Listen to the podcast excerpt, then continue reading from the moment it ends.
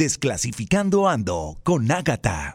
Hola, bienvenidos a un nuevo capítulo de nuestro podcast Desclasificando Ando. Yo soy Ágata y hoy 7 de diciembre vamos a hablar de un tema súper chévere y es acerca del Día de las Velitas o Noche de las Velitas como lo llamamos en Colombia. Pero bueno, esta festividad tradicional en Colombia, ¿realmente sabes de dónde viene, de dónde proviene y cuál es su significado? Pues bueno, aquí en nuestro podcast lo vas a descubrir. Bueno, era el año de 1854, un 8 de diciembre, cuando el Papa Pío noveno toma la decisión de proclamar este día para conmemorar el momento en que el arcángel Gabriel anuncia a María que fue la elegida para ser la madre de Jesús. Desde ese momento, en varias partes del mundo se enciende una vela para celebrar. Y en Colombia, siendo un país tan católico como lo conocemos, pues esta tradición se ha convertido en un espacio para que tanto niños como adultos se reúnan y aprovechen que al día siguiente es festivo para celebrar. ¿Y cómo lo celebramos aquí? Prendiendo muchos faroles y muchas velitas de todos los colores y por cada vela que se prende pues es un deseo que se pide. Colombia, un país tan folclórico, en esta fecha de 7 de diciembre, día de velitas, pues no falta el guarito, la comidita, la fiestica y por supuesto la pólvora para celebrar con todo este día. Aunque esta celebración es una fiesta típica de Colombia, en algunos países se ha vuelto muy común celebrarla como son México, Chile, Brasil y Argentina. ¿Y vos sabes cuál es son los destinos obligados en esta época del año en nuestro país para visitar? Pues bien, si sos turista de colombiano y no conoces o no sabes dónde ir a celebrar este día de feria de velitas, pues les cuento que en Villa de Leyva, Medellín y Quimbaya son algunos de los sitios más espectaculares donde se celebra con mayor empeño. Y contame, ¿vos cómo celebras el Día de las Velitas o cómo lo celebran en tu país?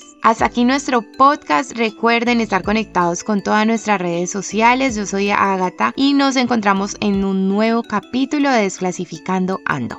Namaste. Desclasificando Ando con Ágata.